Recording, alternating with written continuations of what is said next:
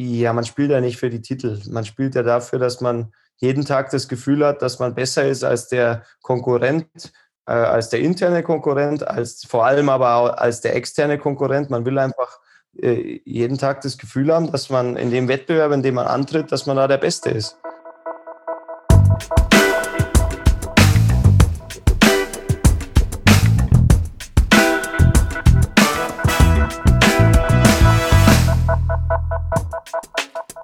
Hallo und willkommen bei Network, dem neuen Podcast von LinkedIn. Mein Name ist Sarah Weber, ich bin Redaktionsleiterin bei LinkedIn News und in jeder Folge hier spreche ich mit jemandem darüber, wie sie in dem Job gelandet sind, in dem sie jetzt arbeiten. Gerade der Start ins Berufsleben ist ja oft holprig. Was will ich eigentlich machen? Wie finde ich den richtigen Job für mich?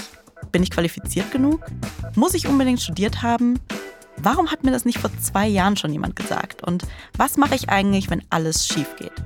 Wir wollen euch zeigen, wie ihr es schafft, den richtigen Weg für euch zu finden, auch wenn nicht immer alles gerade ausgeht. Wenn man heute auf meinen Lebenslauf schaut, dann sieht das alles total geplant aus. Erst Abi, dann Studium, dann Volontariat, dann war ich auf der Journalistenschule, dann habe ich als Journalistin gearbeitet und jetzt bin ich Redaktionsleiterin. Was man aber nicht sieht, ist zum Beispiel, dass ich nach dem ersten Semester nochmal all meine Studienfächer geschmissen habe. Oder dass ich mal einen Nebenjob in einem Café hatte und dann nach ein oder zwei Tagen direkt rausgeschmissen wurde. Oder dass, nachdem ich meinen Uni-Abschluss hatte, ich super viele Absagen kassiert habe, als ich mich auf Jobs beworben habe. Und als ich selbstständig gearbeitet habe, hat es zwar total viel Spaß gemacht, war aber auch echt anstrengend. Und ich habe mich immer wieder gefragt, ob die Medienbranche überhaupt zu jemandem wie mir passt. Meinen eigenen Weg zu finden war nicht immer leicht. Und ich habe es dann doch irgendwie geschafft. Und genau das wünsche ich euch auch. Meine Gäste und ich wollen euch genau dabei inspirieren und unterstützen. Ich freue mich total, dass wir für die erste Folge von Network einen ganz besonderen Gast haben. Und zwar Thomas Müller, Profifußballer vom FC Bayern. Thomas ist Weltmeister, mehrfacher deutscher Meister, Champions League-Sieger und das sind nur ein paar der Titel, die er hat. Thomas spielt schon beim FC Bayern, seit er elf Jahre alt ist und ist direkt nach dem Abi in die Bundesliga gekommen. Wir haben darüber gesprochen, ob er eigentlich einen Plan B hatte, wie sein Alltag als Profifußballer aussieht und warum er sich nicht so wirklich vorstellen kann, ohne diesen täglichen Adrenalinschub zu leben. Was wolltest du denn eigentlich als Kind werden? Als Kind. Also Zeugenaussagen zufolge wollte ich da auch schon Fußballer werden, zumindest zu einem gewissen Zeitpunkt. Ich hatte, glaube ich, auch mal in so einem, so einem Freundschaftsbuch oder wie man das auch immer genannt hat. Da gibt es ja auch Traumberuf und so. Da stand schon, äh, glaube so als kleiner Zwerg Fußballer drin.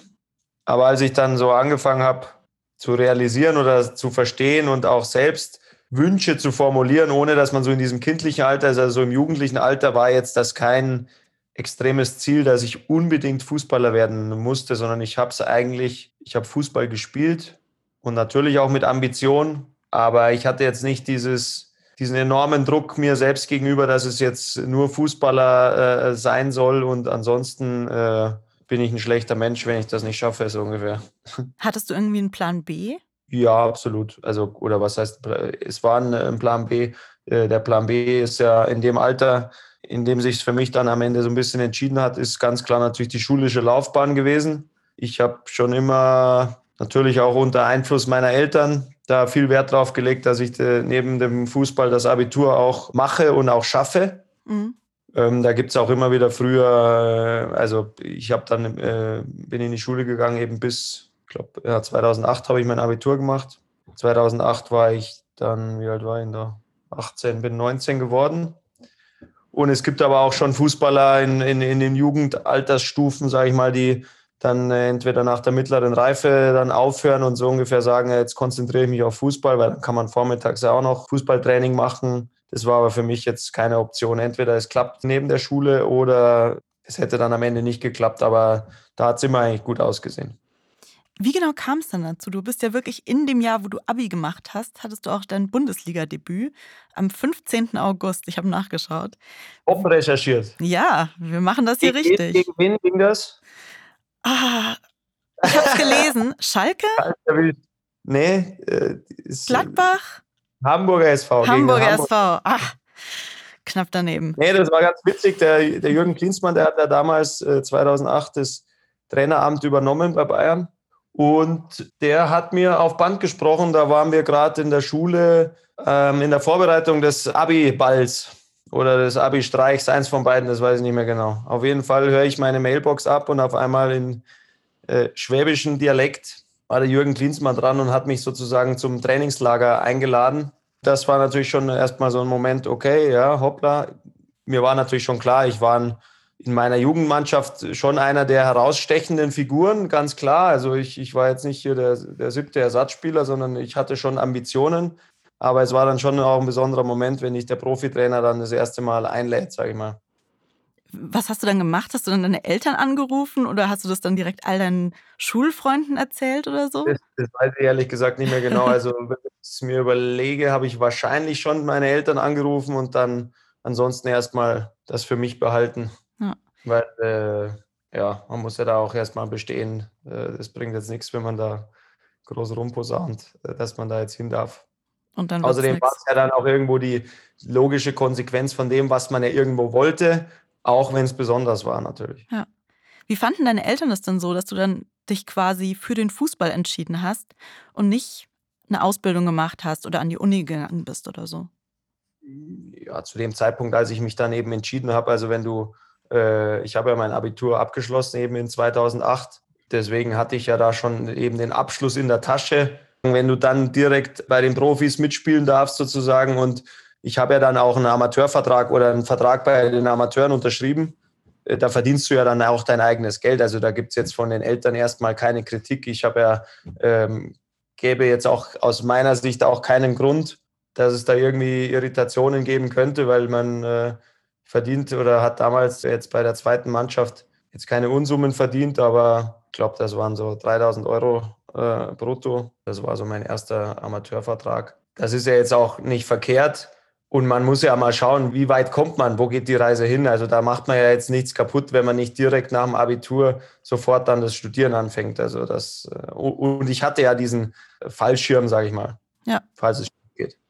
Hattest du irgendwie so einen Moment, wo du für dich gemerkt hast, so, okay, krass, ich bin jetzt echt Fußballprofi, also ich, das ist jetzt mein Job und ich mache das jetzt einfach so richtig?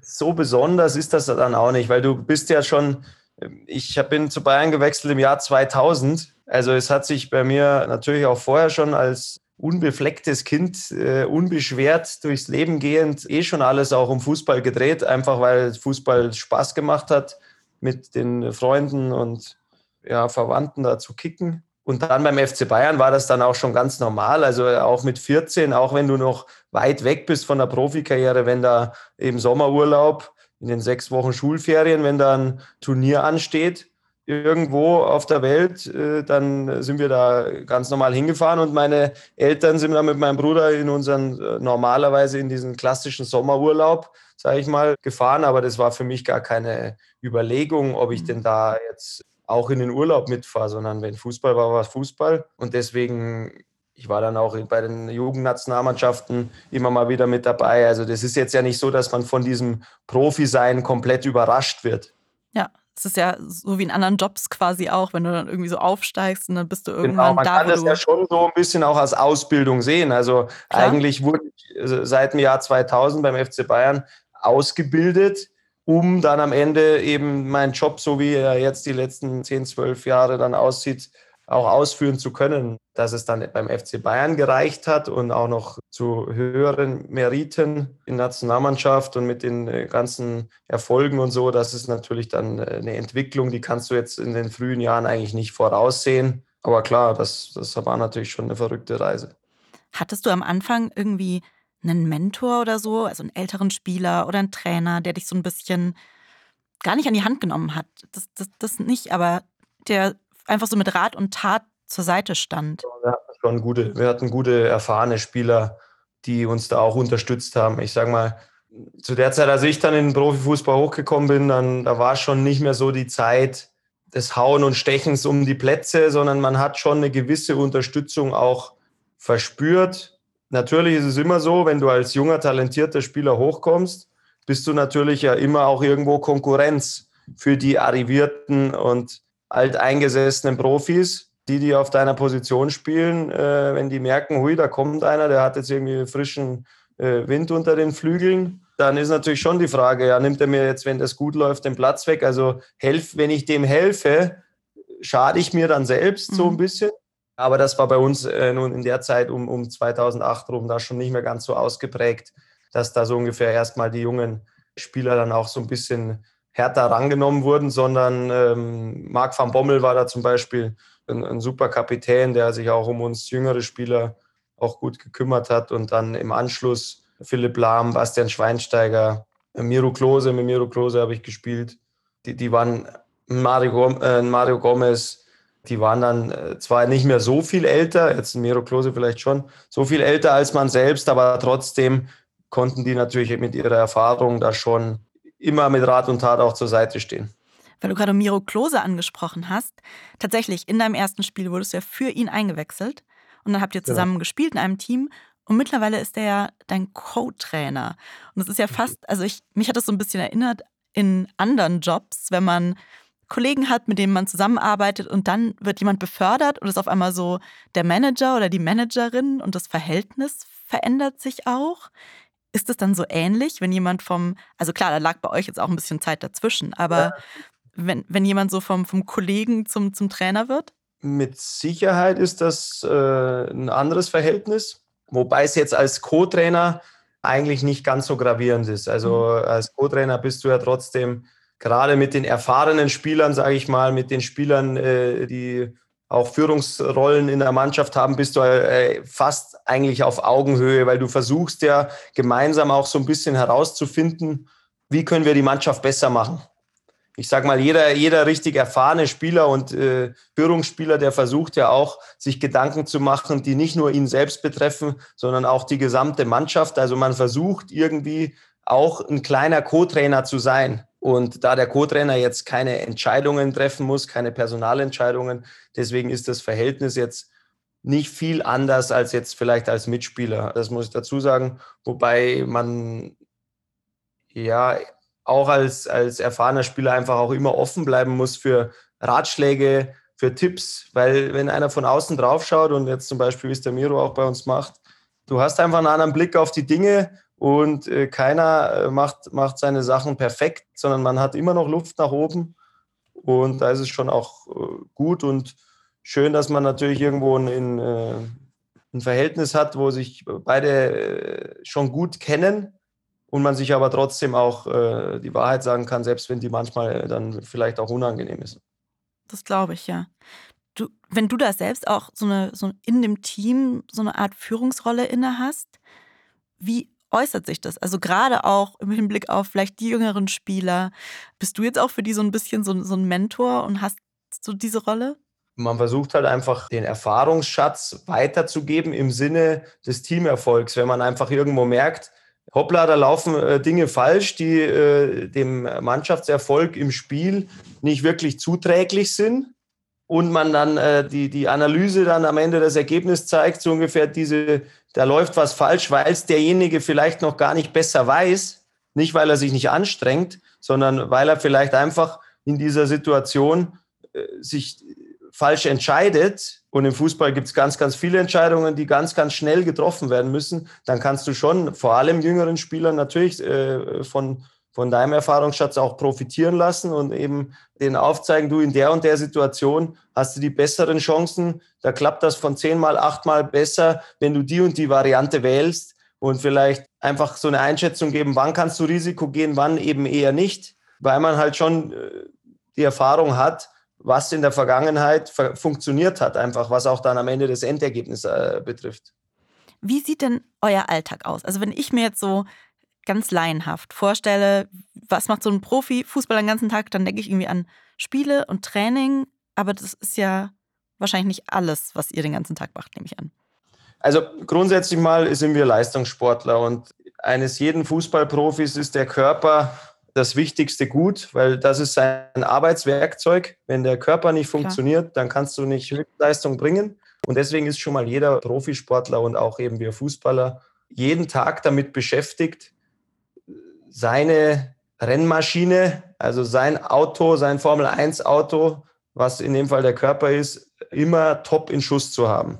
Das geht natürlich bis ins Privatleben äh, hinein. Da muss man natürlich auch eine gute Mischung finden zwischen absoluter Professionalität und eben ja, Berücksichtigung, dass man alles dafür tut, eben, dass der Körper gut regenerieren kann zwischen den Spielen, zwischen den Belastungen, dass man sich trotzdem auch weiterentwickelt, dass man körperlich eventuell zulegt oder dass man flexibler wird, dass man beweglicher wird. Jeder hat Schwachstellen und an denen muss man grundsätzlich erstmal arbeiten. Das geht dann eben bis ins Privatleben, dass man halt sagt, ja gut, jetzt haben wir eine Geburtstagsparty von einem Freund. Gut, jetzt ist äh, aktuell äh, Corona, äh, ist jetzt sowieso nichts mit Party. Aber man weiß, okay, in zwei Tagen ist mein nächstes Spiel.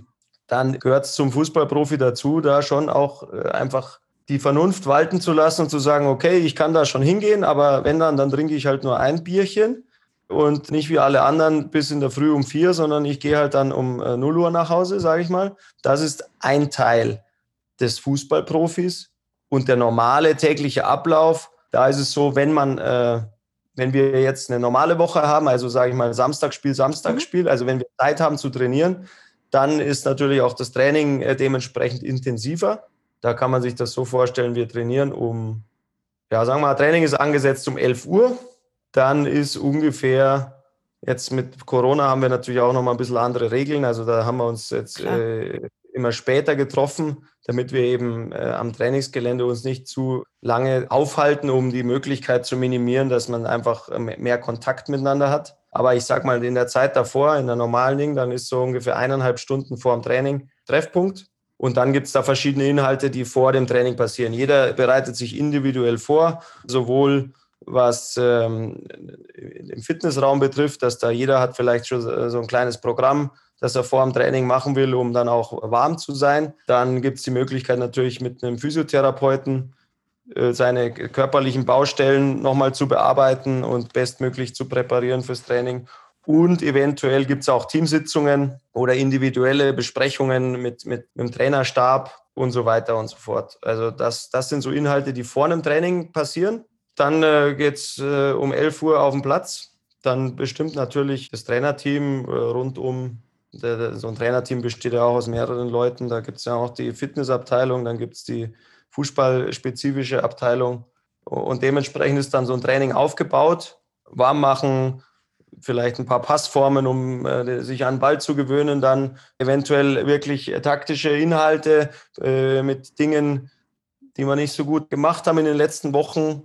Der andere Aspekt, wir sind ja auch ähm, mit GPS-Westen dauerüberwacht, sage ich mal, was unseren Puls betrifft und unsere ja, äh, Ausbelastung in den jeweiligen Einheiten, damit eben das Trainerteam auch die, die Trainingseinheiten optimal steuern können. Dass die auch sagen können, äh, heute wollen wir mal wirklich von der Intensität her fast ans Maximum rangehen. Und das können die natürlich dadurch super überprüfen, ob dann die Trainingseinheit auch das äh, Ergebnis gebracht hat, was man körperlich wollte. Und ja, nach dem Training ist dann äh, einfach Cool Down. Manche gehen dann nochmal ein bisschen in den Kraftraum, jeder individuell, was er braucht, ein bisschen Stretching. Wenn es Probleme gab, medizinisch, dann muss man sich natürlich nochmal untersuchen lassen. Ja, und dann gibt es Mittagessen. Normalerweise früher eben gemeinsames Mittagessen. Das gibt es jetzt seit Corona, gibt es da to go. Und dann ist der Trainingstag erstmal beendet. Dann ist man so, sage ich mal, um 15 Uhr wieder zu Hause. Also eigentlich ja ein, in Anführungszeichen, vergleichsweise kurzer Tag. Böse. Das ist okay, also, ja. Also diese normalen Wochen, das ist tatsächlich, äh, da hat man dann sicherlich vorher und nachher auch noch Zeit, ein normales oder ein, anderes äh, Leben zu führen, also ein Privatleben zu, zu führen, ganz klar. Unangenehm, was das Zeitliche betrifft, wird es eigentlich dann, und das ist halt beim FC Bayern und bei allen Spiel, äh, Mannschaften, die international spielen, das Anstrengende, sage ich mal, das sind die Wochen, in denen du äh, Dienstag, Mittwoch auch ein Spiel hast, ja. weil dann bist du halt eigentlich halt auch äh, viel unterwegs. Du, du schläfst auswärts, du bist viel in Bussen, du bist viel in Flugzeugen, ähm, und jeder, der ja, das Reisen kennt, der weiß, das ist immer, das, das schlaucht dann immer in gewisser Weise. Das ist so ein bisschen der, der unangenehme Teil. Also das, das Spiel auf dem Platz, wenn sobald der Ball rollt und sobald wir auf dem, Rasen kommen, so geht es zumindest mir. Das hat nie nachgelassen, dieses Feuer und dieser Spaß und diese Leidenschaft. Also das ist immer vorhanden. Aber man kann schon mal zwischendrin in der Saison, da wird man schon auch mal vom Kopf her sehr, sehr müde. Wenn du aus diesen Auswärtsspielen einfach nicht mehr aus diesen, dieser Dauerschleife nicht mehr rauskommst. Und, und es ist halt immer so, ist, egal ob im Training oder im Spiel, es ist 100 Prozent gefragt. Ne? Also mit Larifari kommst du eben da nicht durch, weil der, der interne Konkurrenzkampf ist beim FC Bayern natürlich enorm. Wir sind äh, Deutschlands Spitzenmannschaft und dementsprechend musst du da eben auch abliefern. Und gerade in den Spielen ist natürlich bei uns immer die Kamera mit dabei und wir haben nicht nur vermeintliche Fußballexperten, die dann am Ende sich ihr Urteil bilden, sondern ja, Deutschland ist eine Fußballnation. Da gibt es natürlich dann weiß nicht, wie viele Millionen Fußballexperten, die, die äh, ein bis drei Tage nach den Spielen das Ganze analysieren und dann dementsprechend natürlich auch an den Stammtischen und sonst wo aufbereiten. Wenn du mal so einen schlechten Tag hast und irgendwie so ein bisschen ausgelaugt bist, was machst du denn dann? Hast du irgendwie so ein, so ein Ritual oder irgendeine Sache, die dir da hilft? Also wenn ich merke, dass ich vor einer Einheit oder so irgendwie ein bisschen ausgelaugt bin, dann probiere ich es klassisch mit einem Espresso. also Immer der, gut. Das ist ja in einer normalen Firma, schätze ich mal auch. Äh, die Kaffeemaschine ist ja schon ein Anlaufpunkt. Ohne die geht gar nichts, ja. Genau, genau. Wenn mal wieder in so ein kleines äh, Zuckerloch kommt, dann muss man wahrscheinlich schon mal ran an die Kaffeemaschine. Dann versuche ich da ein bisschen gegenzusteuern, ganz klar. Und wenn, wenn ich merke, nach den Einheiten oder so, dann versucht man natürlich, wie ich auch vorhin schon erwähnt habe, seinen Körper optimal zu versorgen. Und ja, da muss man eben auch schauen, dass man vielleicht dann einfach ein bisschen früher ins Bett geht oder schaut, dass man ähm, wieder in die Spur kommt, so wie man es halt selbst von sich dann auch will kommst du dann auch mal heim und machst echt so Netflix an oder so? Also so dieses klassische, was, was, was Leute wie ich machen, sich dann einfach mal so aufs Sofa hauen. Ich bin kein guter Fernseher, muss ich zugeben. Also ich bin auch, ja, ich weiß auch nicht. Also ich komme meistens heim und dann schaue ich natürlich erstmal, was äh, bei uns zu Hause los ist. Wir sind ja hier, haben wir auch neben, äh, nebenher, bei, für mich nebenher und für meine Frau hauptberuflich ist, haben wir einen Pferdestall im Betrieb, wo wir äh, ja auch sportliche Ambitionen haben und wo täglich die Pferde versorgt werden müssen, trainiert werden müssen. Also meistens schaue ich da erstmal nach dem Rechten, ob da alles in der Spur ist, ob es da irgendwas zu organisieren gibt. Das ist so eigentlich der erste Schritt, nachdem ich zu Hause bin. Erstmal zu den Pferden. Genau. Auch voll schön eigentlich, oder? Weil das, das lenkt dich ja auch so ein bisschen ja, ab absolut. und holt also dich so ich, auf den Boden. Ich genieße es sehr. Ich genieße es sehr, vor allem ist es an der frischen Luft. Du hast natürlich schon auch immer wieder zwischendrin Probleme zu lösen. Das, das macht einerseits Spaß, wenn du das schaffst. Aber auch eben die Pferde sind ja in dem Fall Leistungssportler und du musst immer schauen, dass die auch optimal versorgt sind. Medizinisch, Ernährung, Bewegungsprogramme. Man muss sich immer viele Gedanken machen, wenn irgendein Pferd gerade vielleicht irgendwie nicht so gut läuft. Wie können wir das äh, verbessern? Und vielleicht gerade da eben ein paar Probleme hat in der Entwicklung. Ja, also eigentlich äh, geht es den ganzen Tag um Optimieren und um ist auch ein bisschen eine verrückte Mühle, aber ich bin bisher mein 31 Jahre langes Leben eigentlich nichts anderes gewohnt, als zu optimieren. Hat das irgendwie, also ist das auch immer noch genauso viel wie früher? Hast du immer noch genauso viel Ehrgeiz oder hat sich das auch irgendwann so ein bisschen, bisschen gelegt? Ja, es ist schon, also aktuell ist oder die, die ist schon eine Phase, wo es vielleicht hatte ich schon mal weniger Ehrgeiz, sage ich mal. Und habe es mehr einfach nebenher laufen lassen, um auch mit dem Ganzen überhaupt klarzukommen, sage ich mhm. mal. Gerade in meinen Anfangsjahren als Profi, da fliegt einem das ja so an einem vorbei. Auf einmal Euphorie, die, die, man muss erst einmal äh, mit diesem ganzen Hype und mit dieser Menschenmasse, die dann ähm, sich meist positiv über mich geäußert hat, aber natürlich auch, äh, man steht schon unter Druck, dann, dann ist das schon war eine Art Kompensation auch von mir, dann äh, so ein bisschen dem Ganzen bewusst wenig Beachtung zu schenken um vielleicht auch einmal zu sagen, ja, ich, ich konzentriere mich jetzt nicht hier 1000 Prozent, äh, dass ich jeden Tag super in Form bin, sondern ich, ich äh, muss mich, sobald ich vom Trainingsplatz runter bin, ich muss mich irgendwie ablenken, ich muss durchatmen, ich muss das von mir wegschieben. Da ist es den letzten Jahren eher so, dass ich mich da schon viel bewusster noch mit dem Thema Fußball eigentlich auseinandersetze, mit mir, mit meinem Körper, mit meinem Spiel, mit dem Spiel meiner Kollegen, als noch in den jungen Jahren, sage ich mal. Dabei hast du ja mittlerweile eigentlich so mehr oder weniger alles gewonnen, was man so gewinnen kann. Also, was ist denn, das klingt jetzt doof, so, wofür machst du das alles noch? Ja, man spielt ja nicht für die Titel. Man spielt ja dafür, dass man jeden Tag das Gefühl hat, dass man besser ist als der Konkurrent, äh, als der interne Konkurrent, als vor allem aber auch als der externe Konkurrent. Mhm. Man will einfach jeden Tag das Gefühl haben, dass man in dem, was man, in dem Wettbewerb, in dem man antritt, dass man da der Beste ist. Weil das macht einen kurzfristig zufrieden. Man läuft ja immer eigentlich, jeder Mensch läuft ja diesem Glücksgefühl hinterher. Die, die krassen Glücksgefühle, die sind oft sehr intensiv, aber eben auch sehr, sehr kurz. Und das versuch, diese Dosis versucht man sich halt irgendwo jeden Tag zu geben, ohne das jetzt auf äh, künstlichen äh, und Labor, Laborwege zu machen, ohne irgendwelche Chemikalien da in sich reinzupfeffern. Kann der Körper ja auch ganz gut, wenn man einen guten Tag hat.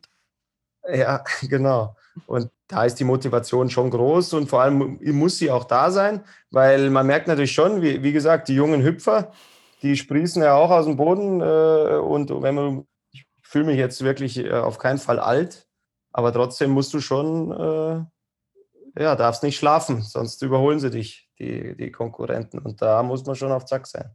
Denkst du manchmal drüber nach, was für dich nach der aktiven Karriere kommt? Also du hast ja noch Zeit, aber da ist ja schon so ein bisschen so ein, du weißt ja, es wird nicht immer so weitergehen.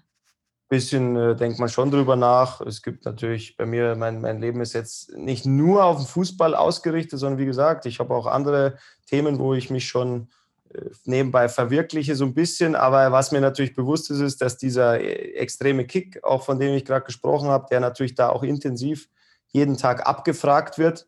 Und gerade in den Spielen dieser Druck, unter dem man steht, der eben auch Spaß macht, ihn zu bestehen. Diese Beobachtung von anderen, es ist, schauen ja gerade beim FC Bayern alle drauf. Es ist einerseits eine Belastung, aber andererseits natürlich auch ein Privileg. Und das wird natürlich, äh, sobald ich meine Karriere beendet habe, nicht mehr, ja, das kann ich mir abschminken. Also ich, ich wüsste jetzt nicht, was ich jeden Tag machen soll, äh, was mir das, dieses gleiche Setup bescheren könnte. Ja.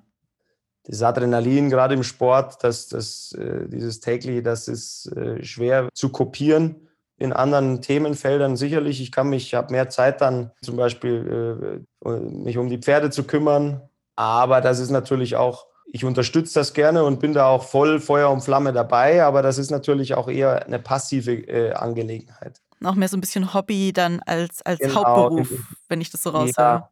ja, und selbst wenn es Hauptberuf wäre, du, du bist, ja, dieses Scheinwerferlicht, so, so schwierig es manchmal ist, mhm.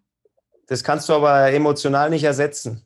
Glaube ich zumindest. Der Vorteil ist, man kann nach Karriere ein ein relativ selbstbestimmtes Leben führen, was ich natürlich absolut nicht gewohnt bin, sondern ich, ich äh, habe normalerweise für jeden Tag einen Plan vom Arbeitgeber, wo drauf steht, wann ich zu welcher Uhrzeit zu sein habe. Das macht es einerseits leichter, Andererseits gibt es dir natürlich im Privatleben oftmals Einschränkungen und da freut man sich natürlich schon drauf, dass man einfach mal, äh, vor allem am Wochenende, meistens sind ja irgendwelche äh, ähm, Aktivitäten, Feste, Feiern von Freunden, die sind halt meistens am Wochenende, weil da die normalen Menschen Zeit haben. Klar. Und, und wir sind am Wochenende immer am Arbeiten, auf Hochzeiten gehen oder sonst was. Also normalerweise, ich, ich habe in meinem Leben äh, wahrscheinlich mehr solche Feste abgesagt, als dass ich dabei war. Das wird sicher mal ganz schön. Auch Zeit zu haben, einfach mal Skifahren zu gehen, äh, wenn es gerade lustig ist. Oder solche, solche Sachen einfach. Einfach also mal spontaner wär, zu sein quasi. Genau, spontaner sein, da freue ich mich schon drauf. Aber mh, hm, wie ich bestmöglich diesen Adrenalinkick, diesen täglichen ersetze oder zumindest so ein bisschen ausgleichen kann, das, das weiß ich noch nicht. Ja.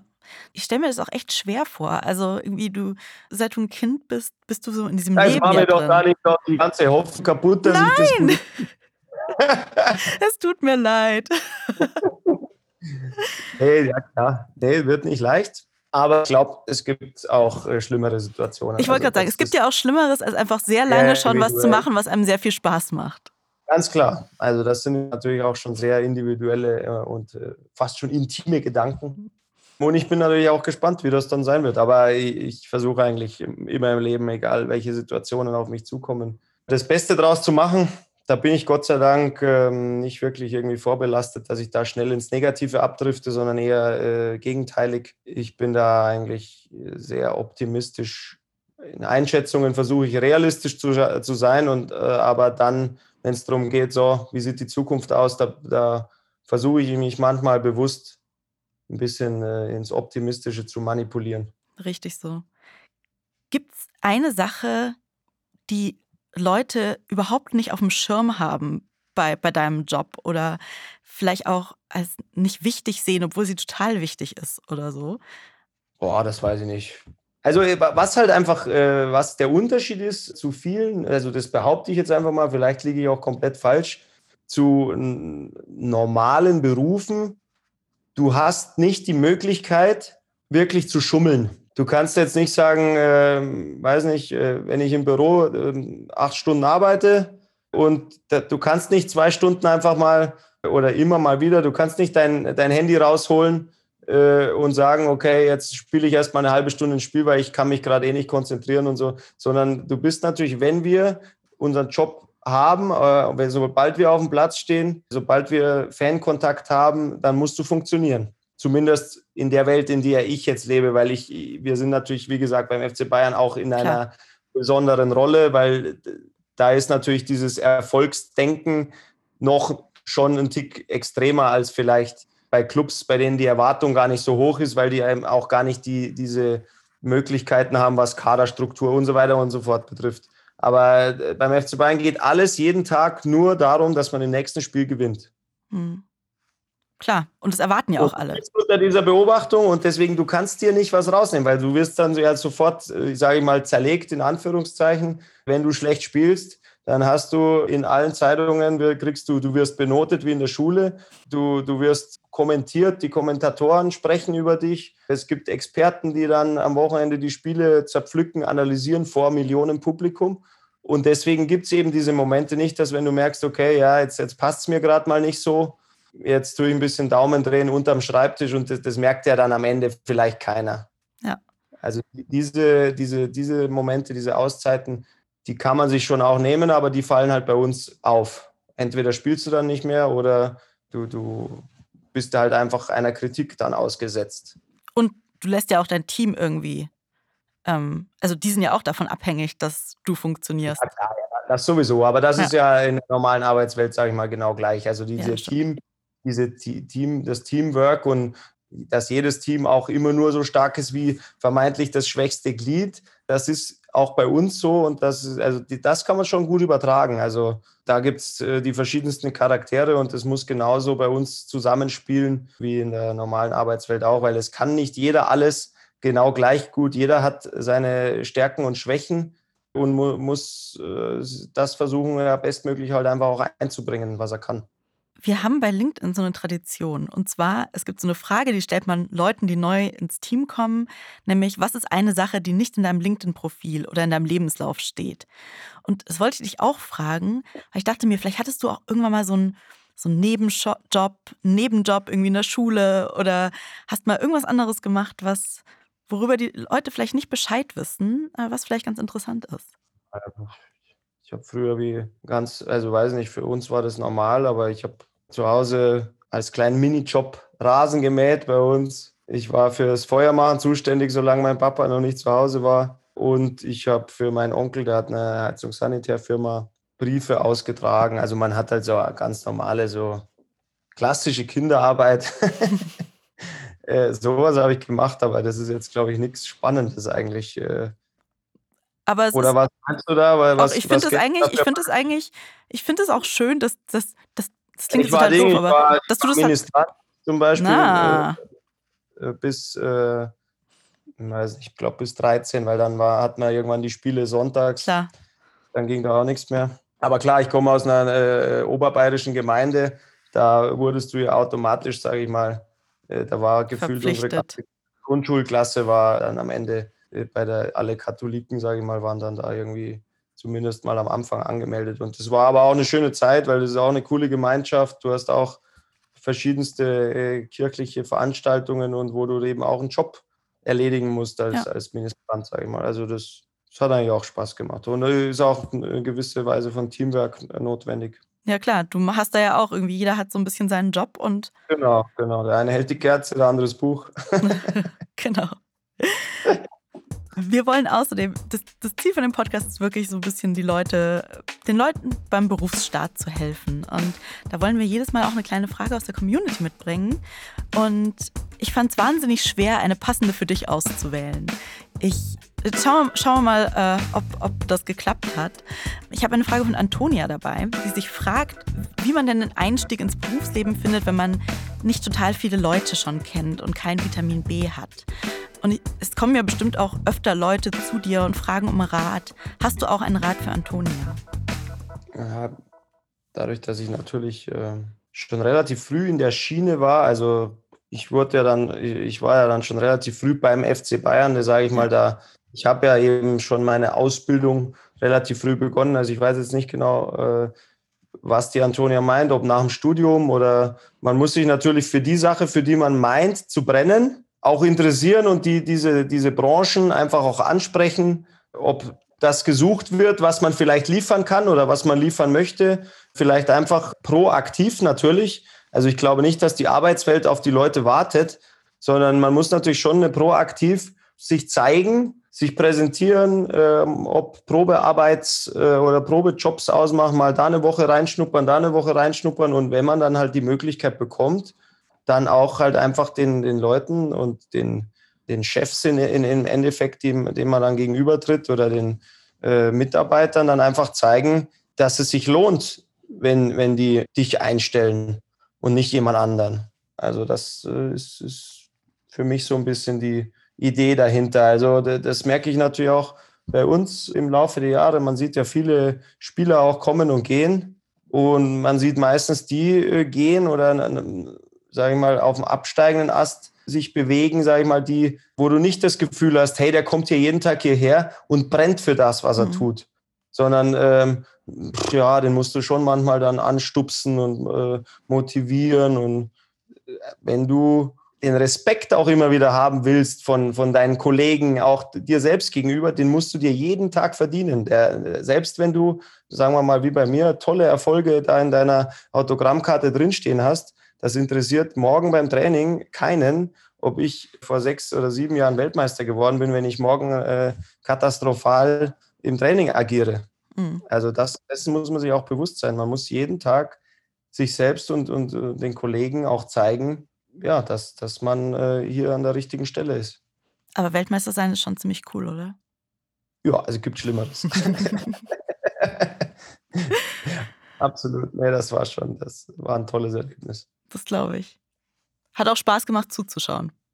Ja, vor allem, wie gesagt, das ist es ja, also es ist ja nicht so, dass man auf dem Platz steht und wenn der Adler auf der Brust ist, dass du dann äh, jede Sekunde daran denkst, dass du ja jetzt 80 Millionen repräsentierst. Aber während, so die, während diesem Turnier, vor allem nach den Spielen, wenn man dann Videos gesehen hat und äh, halt auch selber sich noch hineinversetzt in die Zeit, als man selbst noch Fan war. Ich war zum Beispiel bei der WM 2006, so war ich, glaube ich, 16 zu der Zeit, bei diesen K.O.-Spielen, gerade Argentinien, wenn, wenn, bei den Public Viewings, da, da geht es ja ab und da ist eine Euphorie und wenn man sich dann bewusst macht nach diesen Spielen, dass man selbst einen Teil beigetragen hat, dass da jetzt die Leute gerade vor positiver äh, Euphorie gerade so platzen, dann ist das schon cool. Tatsächlich. So Argentinien 2006, da hatten wir unseren Abi-Ball und haben den nach hinten verschoben, weil das Spiel okay, noch ja, länger ja. lief. Ähm, das werde ich auch nie vergessen, das Spiel. Das war, das war ein gutes. Ja, war, ja und vor allem da, da ist, wie die Leute dann einfach halt das mussten wir in Deutschland ja auch erstmal lernen, gemeinsam für die deutschen Fahnen, sage sag ich mal, so, so, so, sich zu freuen und zu feiern. Und ähm, ja, das, das, äh, wenn man sich das eben im Nachhinein dann so überlegt, dass man da einen Beitrag leisten konnte, dann, dann ist das wirklich was Besonderes. Ähm, es ist aber jetzt nicht so, dass man jeden Tag aufwacht und sich denkt, boah, bin ich Weltmeister, also heute geht es mir echt wieder mal super. Also das, das ist Käse.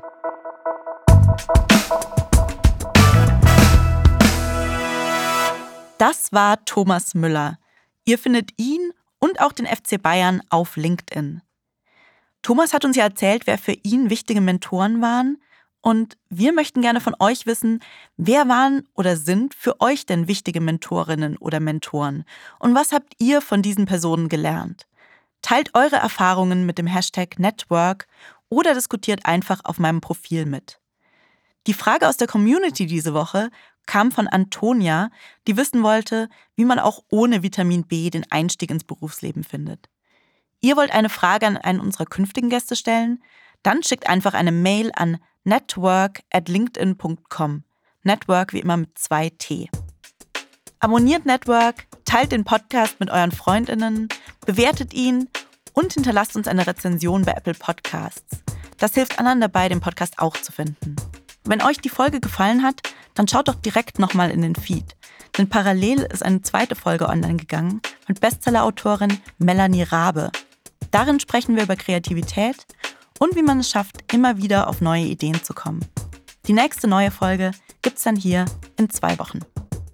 Weil das Ganze hier ein neues Projekt ist, kommt jetzt einmal das Danke an alle Leute, die an dem Podcast beteiligt waren.